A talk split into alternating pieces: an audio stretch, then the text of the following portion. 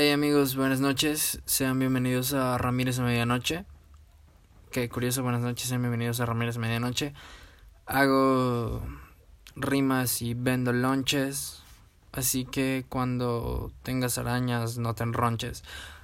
Hoy vengo a partirles del corazón amigos. Yo sé que, que este es su podcast favorito, el que todos aman.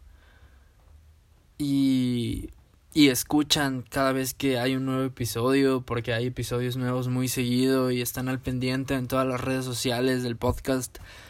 Pero tengo que decirles algo. El título es un tanto una mentira. Porque creo que el primer episodio no lo grabé a medianoche, lo grabé como a las once y media. Y el día de hoy son diez cuarenta. Lo sé. Perdón. No es medianoche.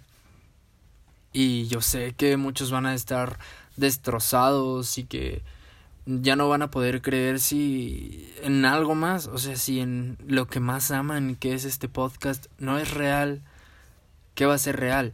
¿Qué va a poder ser como ustedes lo imaginan? Pero yo les tengo una explicación del por qué este podcast no se graba a medianoche. Y hasta cierto punto es una excusa, pero es una excusa bien fundamentada.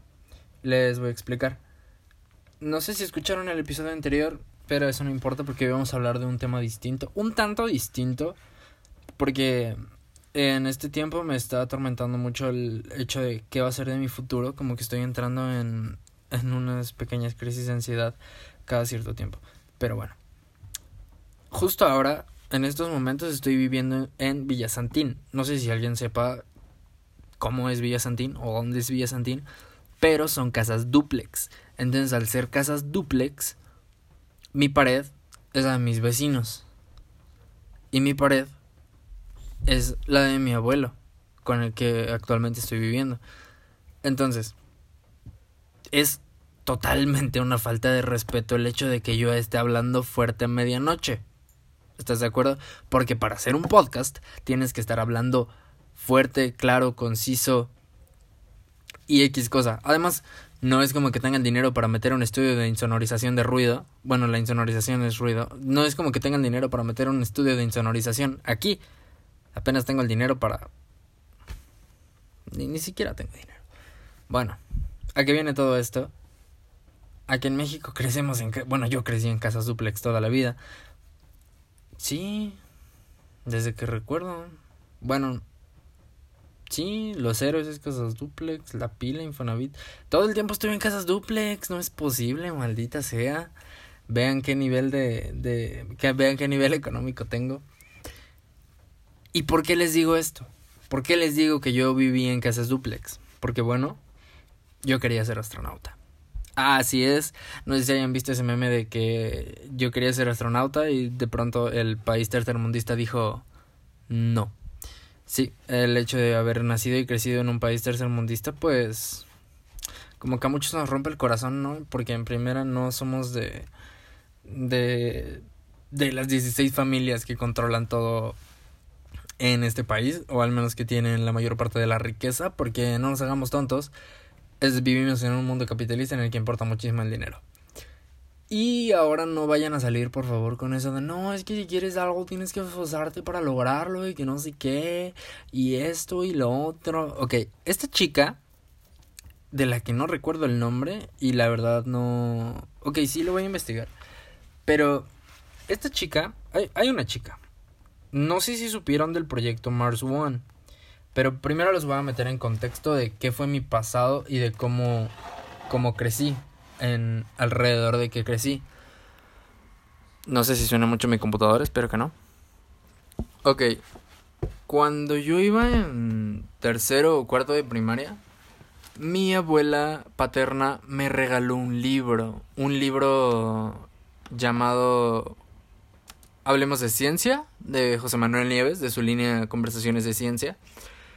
Y en este libro, José Manuel Nieves cuenta todo lo que lo que deberías de saber de ciencia. O sea, imagínense a mí siendo un niño de tercero o cuarto de primaria aprendiendo casi todo lo que el humano sabe, al menos en síntesis. Dejen ver si encuentro un... Ok, aquí dice, según Amazon, este libro, Hablemos de Ciencia, es un retrato, una instantánea que refleja hasta dónde ha sido capaz de llegar la mente humana en su afán por responder, a través de infinitas cuestiones aparentemente separadas e individuales, a la pregunta universal, el problema central, el que mueve al hombre a seguir investigando. Ha sido dividido en pequeños fragmentos, en fragmentos cada vez más pequeños por miles de científicos a lo largo de muchas generaciones. Poco a poco, el hombre ha ido arrancando pequeñas y grandes respuestas a la naturaleza, tanto en sus creaciones más grandes como el universo que nos contiene, como en las más pequeñas, los diminutos ladrillos de materia de lo que todo más está hecho. Todo lo demás está hecho. En medio, entre el cosmos y los quarks, están las galaxias, con sus miles de millones de estrellas, muchas de ellas con planetas, uno de los cuales, solo uno que sepamos, ha dado origen a ese milagro que llamamos vida. Este volumen no pretende ser exhaustivo. Harían falta cientos de trabajos como este para conseguirlo. Es un apunte sobre el estado actual del conocimiento del ser humano, una fotografía que muestra hasta dónde ha conseguido llegar la ciencia en las diversas materias, y también el portal que introduzca en el lector habido de conocimientos la pasión insaciable de saber más, un poco más, cada día. Y esta última frase y el hecho de que este libro inculca al lector a saber un poco más. Es totalmente cierta. Y nada más déjenme teclear tantito porque no me puedo concentrar en dos cosas. Chica de Mars. Ok. ¿Por qué? ¿Por qué les estoy diciendo esto? Este libro, se bien recuerdo que se divide en cinco o seis capítulos. El primer capítulo habla de la creación del universo y obviamente respalda el Big Bang como la mayor creación, como eh, la teoría mejor fundamentada de la creación del universo y de nuestra existencia. Después explica cómo se creó la Tierra, después explica cómo se creó la vida en la Tierra. Y después cómo ha ido evolucionando la vida. Hasta que cambia. Y entonces empieza a hablar de biología. Y empieza a hablar de microbiología. Y em, después empieza a hablar de astros. Y empieza a hablar de universos digo, de agujeros negros.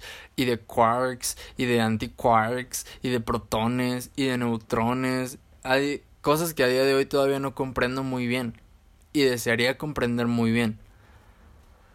Pero no es así. Entonces, este libro me enseñó que había muchísimo más allá. Después de esto obligué a mi papá, porque casi, sí, casi lo obligué, a que me comprara otros muchos libros de, de divulgación científica y él dijo, ¿sabes qué? No puedes con un libro de divulgación científica, te voy a comprar una revista a la que a mí me gusta mucho. No, esa fue mi mamá. Sí, es cierto. Al mismo tiempo le pedí a los dos que me compraran más libros de divulgación científica. Y mi papá fue el que dijo así como de, ah, sí, ¿cuál quieres? Y entonces me llevó a Gandhi y compramos unos muchos. Y compramos de Stephen Hawking y le compramos de uh, Robert. Kiyosaki. Y también compramos de mm, Carl Sagan y algunos otros títulos. Pero mi mamá hizo algo impresionante. En ese tiempo mi mamá trabajaba evaluando Oxos, estas tiendas de conveniencia que están en cada esquina de México. Trabajaba evaluando Oxos en una empresa llamada Imex. No sé si a día de hoy sigue siendo una empresa. Y lo que ella hacía es que en los Oxos vendían o venden unas revistas que se llaman Cuo. No sé si ustedes las conozcan, son de Grupo Expansión. Y entonces, aún recuerdo muy bien, o fue mi papá, uno de ellos dos, que uno de ellos dos me regaló una revista Cuo de portada blanca de la edición especial 101 Preguntas Inteligentes. Cuo, creo que mensualmente, no, cada seis meses, cada, cada cierto plazo, lanzaba una edición de 101 preguntas inteligentes. La gente le mandaba por correo o por carta o como se le ocurriera una pregunta a Cuo y Cuo elegía las 101 mejores preguntas. Y esta revista me voló la mente. ¿Por qué? Porque es una revista que puedes comprar en un Oxxo. ¿Qué pasa cuando puedes comprar una revista en un Oxxo? Pues que es fácil de entender para todos. Porque todos la pueden comprar. Porque no la vas a poner en un Oxxo si no la van a comprar. ¿sabes? Hay un libro de Stephen Hawking que se llama eh, Brevísima Historia del, del Tiempo, brevísima... Um, eh, busco. Breve... Breve Historia del Tiempo, de Stephen Hawking. Ese fue uno de los libros que mi papá me compró. No lo entendí un carajo la primera vez que lo leí, lo entendí un poco hasta la sexta o séptima vez que lo leí, que fue cuando ya iba en tercero de secundaria y ya estaba viendo eh, temas más avanzados de física. Bueno, Q sí la puedes entender. Yo a mis 9, 10 años entendía perfectamente Q. Y la entendía poco a poco. Después, cada mes mi mamá me compraba la revista Q en el Oxxo. Hasta que un día me dijo, ¿sabes qué? Ya no te voy a comprar Q. Te voy a comprar Nat Geo. Y la primera maldita revista de Nat Geo que me compró, que también venden en Oxxo, la verdad vale muchísimo la pena comprarlas, pero ya están muy caras y se sale de mi presupuesto. La primera edición que me compró de Nat Geo fue la que de portada, seguramente la tengo guardada. Bueno, la tenía en mi casa, de la que tuve que huir. Pero la tenía y en esta revista me quedé impactado cuando mi mamá me la dio. Cuando llegó de trabajar y me dijo, tenga, te compré una Nat. Hoy no te compré una Q, hoy te compré una Nat. Nunca le compré a sus hijos, las muy interesantes son una basura. Em, tomé la revista entre mis manos, que es más pequeña que una revista normal. Las Nat Geo son más pequeñas, pero se ven de muchísima mejor calidad y mejor trabajadas y son más anchas. Y en la portada había un gran manto rojo. El planeta rojo. Ahí estaba. Marte. Fue uno de los primeros acercamientos que tuve con Marte. Fue el día que Marte y yo nos conocimos. Y el título, o lo que decía en la portada era Mars One. ¿Iremos a Marte en el 2021? Y como era el tema central, me metí luego, luego a la revista, me fui así en medio y dije... Ah, en ese entonces ya tenía como 12 años. Y a mis 12 años yo dije, ¿cómo carajos vamos a ir a otro planeta? Yo sabía que Marte era otro planeta porque en ciencias naturales me habían enseñado los planetas y, y gracias a Drake y Josh me aprendí el yo tenía Mercurio, Venus, Tierra y luego Marte, Júpiter, Saturno, Urano, Neptuno. Ya no cantaría Plutón porque ya es un planetoide. Y entonces, ah, fíjense, en una revista Q aprendí porque ella es un planetoide, pero ya se me olvidó. Eh, no lo aprendí bien porque lo que bien se aprende nunca se olvida. Pero bueno, a mí me impactó el hecho de que una revista me estuviera diciendo, ¿sabes qué, bro? Podemos ir a Marte en 2021. Estamos en 2020 y nadie tiene planes de ir a Marte ahorita. E incluso Elon Musk ya dijo así como de, ¿sabes qué? Totalmente yo me muero antes de que podamos llegar a Marte. Eso no importa ahora. En esta revista, en este reportaje especial que hizo Nat Geo acerca de Mars One, hablaba de Mars One. Y para los que no sepan qué es Mars One, les voy a explicar. Es una misión de la NASA o era una misión de la NASA porque por lo que yo sé se está posponiendo y posponiendo y posponiendo. No tengo idea de por qué. Quizá los los este los rovers ya están encontrando muchísimas cosas que probablemente no nos dejen sobrevivir en el planeta rojo, porque es muy difícil el hecho de que vayamos a sobrevivir en el planeta rojo, digo. No es como que digamos, "Ay, sí, pues podemos sobrevivir sin este sin oxígeno." Pero en, en, en Nat Geo, todo el tiempo dijeron, o la, la cuestión central de Mars One fue, hay una niña a la que se le está entrenando para ser la primera persona en Marte. Y hay una entrevista. Ya la busqué. El nombre de esta niña es Alisa Carson. Ya no, ya no es una niña. En octubre de 2003 tenía en, ¿qué? en octubre de 2019 tenía 18 años, no sé qué edad tenga ahora. Pero aquí, en, según Infobae, dice, Alisa Carson tenía 3 años cuando le dijo a su padre que quería visitar las estrellas, hoy tiene 18 y forma parte de la misión Mars One, un impactante proyecto que busca llevar una colonia humana a Marte y transmitir su estancia a la Tierra como en un reality show.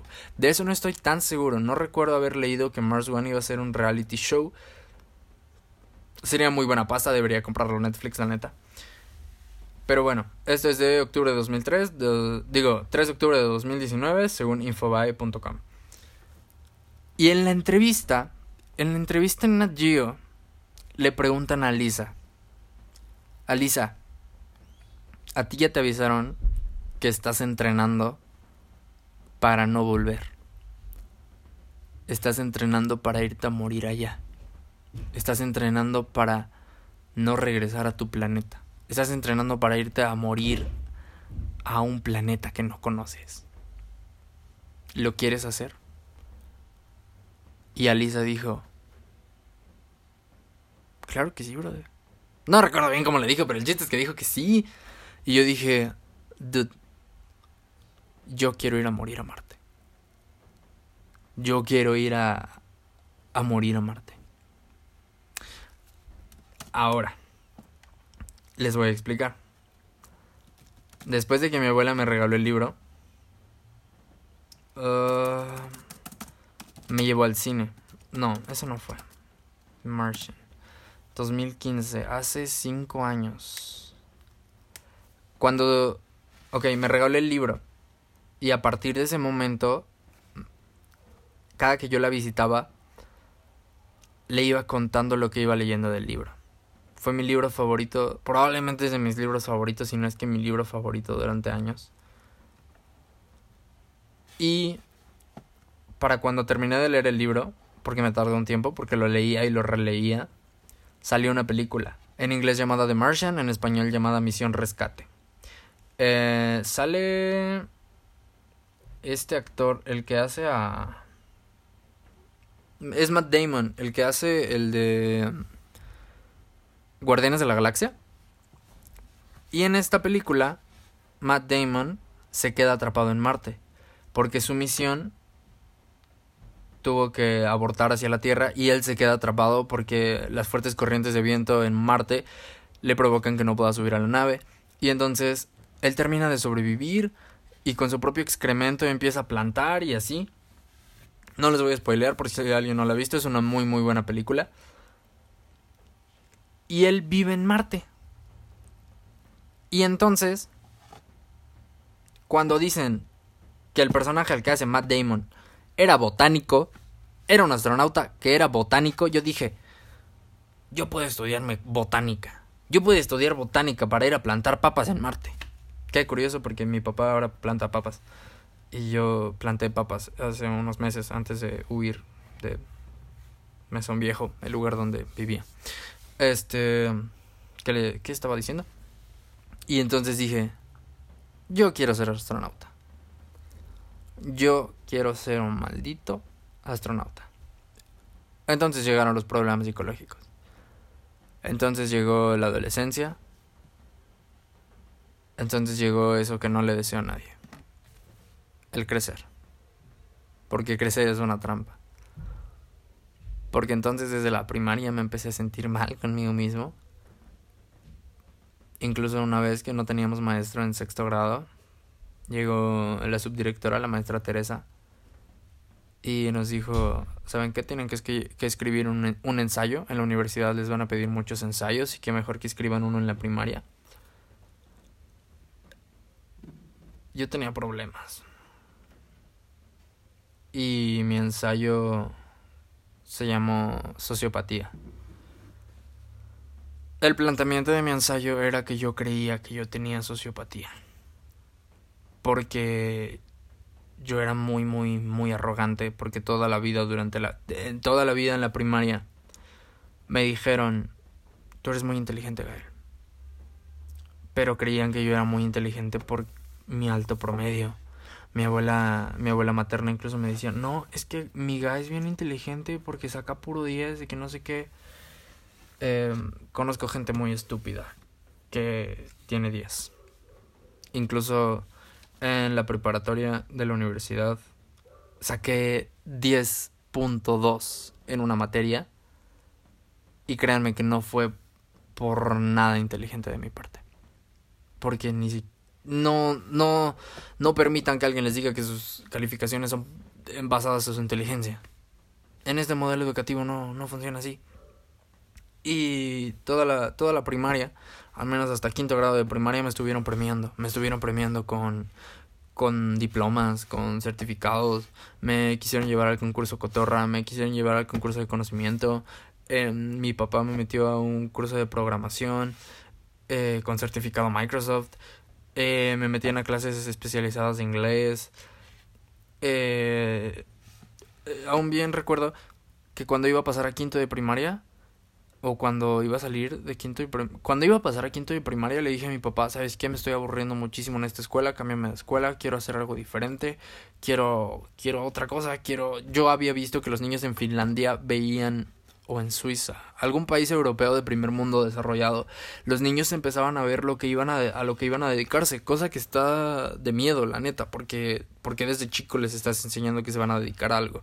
Pero bueno, yo le quería decir así como de, hey, pues la neta ya quiero que me estés enfocando a, algo diferente, algo más complicado, algo que sea de mi talla muchos de mis maestros me decían que yo tenía otro, otro nivel, otro nivel, pero nunca me dijeron así como de, hey, pues tienes otro nivel, te vamos a apoyar.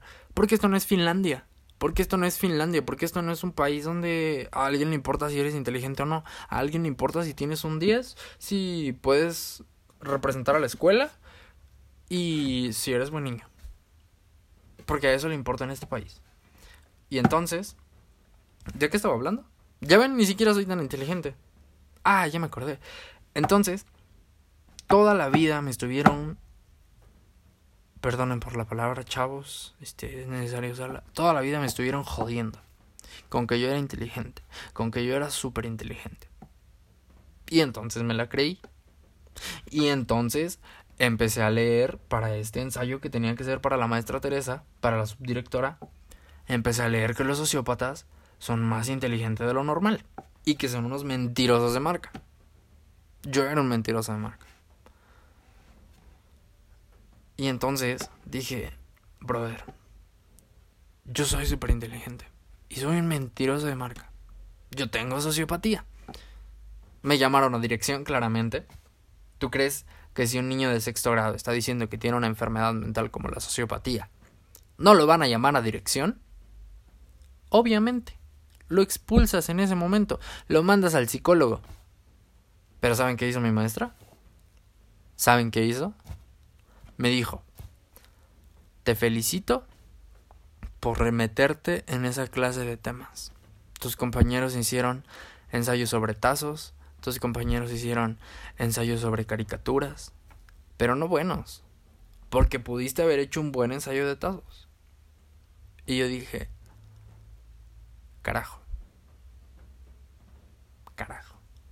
¿Por qué me estás diciendo que está bien autodiagnosticarme una enfermedad mental? No sé si sea una enfermedad mental, pero ¿por qué me estás diciendo que está bien? Tendrías que corregirme en ese momento. Tendrías que decirme, ¿sabes qué, Gael? Tu ensayo es bueno, pero ve al psicólogo. Ve a terapia. No tendría esta clase, no tendría los problemas que tengo hoy a mis 17 años si me hubieran mandado a los 11 a terapia.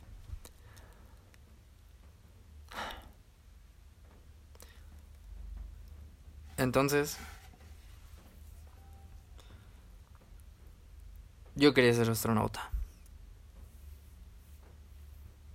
Pero aquí no, no está la NASA. Y sí, hay mexicanos que son astronautas. Quizá no es por el hecho de nacer en el país en el que naciste, pero creo que es una parte que influye demasiado. Primero por el idioma, segundo por las oportunidades. ¿Qué se necesita para ser astronauta? A día de hoy, mandar tu convocatoria a la NASA. ¿Vieron que hace uno o dos meses la NASA abrió una convocatoria en su Instagram diciendo, quien quiera ser astronauta, mándenos mensaje y lo vamos a contactar? No lo mandé. No supe. No supe qué decir. No supe cómo mandarlo. Se murieron todos mis sueños cuando entré a la secundaria el tiempo pasó volando. En sexto de, en sexto de primaria ya sabía que, que iba a ser muy difícil entrar a eh, ser astronauta. Digo, ni siquiera había viajes al espacio en ese tiempo, estaba todo suspendido. Pero aún recuerdo que cuando era niño todavía en la primaria hice un dibujo. Era media hoja carta. Se las voy a explicar. Era media hoja carta. En la esquina superior izquierda hay un, un planeta Tierra. En el centro está la luna dibujada con una pluma de brillitos que tenía porque me gustaban mucho las plumas de brillitos, pero en la primaria me hacían burla por usarlas porque decían que eran de niña. Si a alguien le gustan las plumas de brillitos, por favor no dejen que alguien les diga si son de niño o niña, ustedes usen las plumas de brillitos. Y había un astronauta plantando la bandera de México en la luna. Vean qué estupidez, a mí me yo era un patriota de primera. No sean patriotas este país no haría nada por ustedes. Ni ningún candidato político, ya lo había dicho. Pero bueno, en este dibujo está la luna en el centro, con brillitos. Y hay un astronauta plantando la bandera de México, con un casco blanco con visor dorado. Y detrás de... Eh, arriba a su derecha del astronauta dice, no que no se podía, yo refiriéndome a que no a que no que no se podía llegar a la luna por el hecho de ser mexicano, por el hecho de haber nacido aquí. Y entonces cuando entré a la secundaria me di cuenta de que probablemente no, de que probablemente no. En uno de los libros que les conté que me compró mi papá, Robert T. Kiyosaki habla de las imposibilidades de la ciencia y dice que no hay imposibilidades, que solo hay cosas altamente improbables, como por ejemplo habla de los sables de luz de Star Wars y dice, no son imposibles, pero son altamente improbables ya que no conocemos todavía cómo manejar el plasma. Digo, apenas sabemos hacerlo en un microondas y en un acelerador de, acelerador de partículas, entonces no creo que podamos controlarlo todavía como para meterlo en un sable de luz. O bien, cómo hacer un escudo electromagnético como en Star Trek. Eso es algo altamente improbable. A día de hoy ya no, porque ya descubrimos el grafeno, que es esta capa atómica de carbono, que básicamente es casi invisible, que casi no pesa nada y que es fuerte como el acero. Con eso podríamos hacer, ya es menos improbable. Pero entonces, cuando entré a la secundaria, me di cuenta que ya era demasiado tarde que ya estaba demasiado tarde. Que Alisa Carson, que probablemente es un año mayor que yo, me llevaba años luz de ventaja. Y no uno. Me llevaba cientos de años luz. Porque ella ya estaba en entrenamientos. Porque ella a sus 13, 14 años, cuando yo tenía 12, 13 años, ella ya sabía que en 2021 se iba a ir a Marte. A día de hoy creo que Mars One está pospuesto para 2030, 2035, algo así, pero ella sigue entrenando. A sus, ponle tú 19 años, ella sigue entrenando. ¿Y qué estoy haciendo yo? Estoy haciendo un podcast. Estoy haciendo un maldito podcast a casi medianoche. Llorando porque no voy a ser Lisa Carson. Hasta suena como Sofía Carson de Disney. Ahí me di cuenta que no que ya era demasiado tarde para mí, que ya estaba perdido, que ya no era el niño genio que todos creían, que ya no me podían explotar. No sé si sepan que trabajo en la ferretería de mi abuelo y casi todo el día soy cajero. Para ser cajero tienes que, a menos que trabajes en un Oxxo, tienes que hacer cuentas. Yo hago muchas cuentas. Y ya no me salen ya ni siquiera puedo lograr hacer el cálculo mental. O sea, ¿qué puede esperar de mí la NASA si no puedo hacer un cálculo mental? Dime. Ya sé que yo ya soy un caso perdido. Y probablemente ya no, no sería un caso perdido si no sé, me dedico a ser piloto aviador de la Fuerza Aérea Mexicana y de repente soy tan buen piloto aviador que la NASA le escribe al gobierno de México. Oigan, este, necesitamos un buen piloto aviador que sea mexicano porque necesitamos que hable español para comunicarse con un buen piloto aviador de España. Y entonces dicen, ah, pues Gael Ramírez es buen piloto aviador. Lleva siendo piloto aviador desde que no sé qué. Pero en primera, odio el ejército, no creo en el ejército, no creo en la milicia. Es algo que voy a decir abiertamente siempre. No creo en la milicia Segunda, el examen para entrar a la Fuerza Aérea Mexicana no lo voy a pasar porque tengo problemas. No sé, mi vista no es tan perfecta, no es horrible, pero mi vista no es tan perfecta, mi respiración tampoco lo es, mi pie está un poco plano, no aguanto eh, actividad física prolongada Y estoy justo en la edad en la que tendría que hacer mis tres exámenes, que son el psicológico, el de conocimiento y el de aptitud. Entonces, ni de chiste voy a entrar a la Fuerza Aérea Mexicana. Ni mucho menos a otra Fuerza Aérea. Y la otra, no tengo dinero para pagar un piloto aviador. Una carrera privada de piloto aviador. Entonces, le contaba a Angelina, mi novia, que afortunadamente el joven Elon Musk dijo, oigan, ¿saben qué? Vamos a hacer viajes turísticos, tripulados a la luna. Ya se están preparando las primeras personas que van a llegar a la luna. Les van a cobrar una millonada. Y otro chino millonario pagó para que 10 artistas fueran a la luna para ver qué arte se puede realizar en la luna. Así que sigamos en espera de qué es lo que va a hacer SpaceX. Y probablemente eso es lo que en lo que todavía puedo tener esperanza. En juntar mucho dinero para darle mi dinero a un millonario que ya no puede ser más millonario. Y que me lleve a otro planeta. Que me lleve a otra parte. Porque ya no puedo esperar más. Porque yo quería ser astronauta. Y alguien me dijo que no se podía.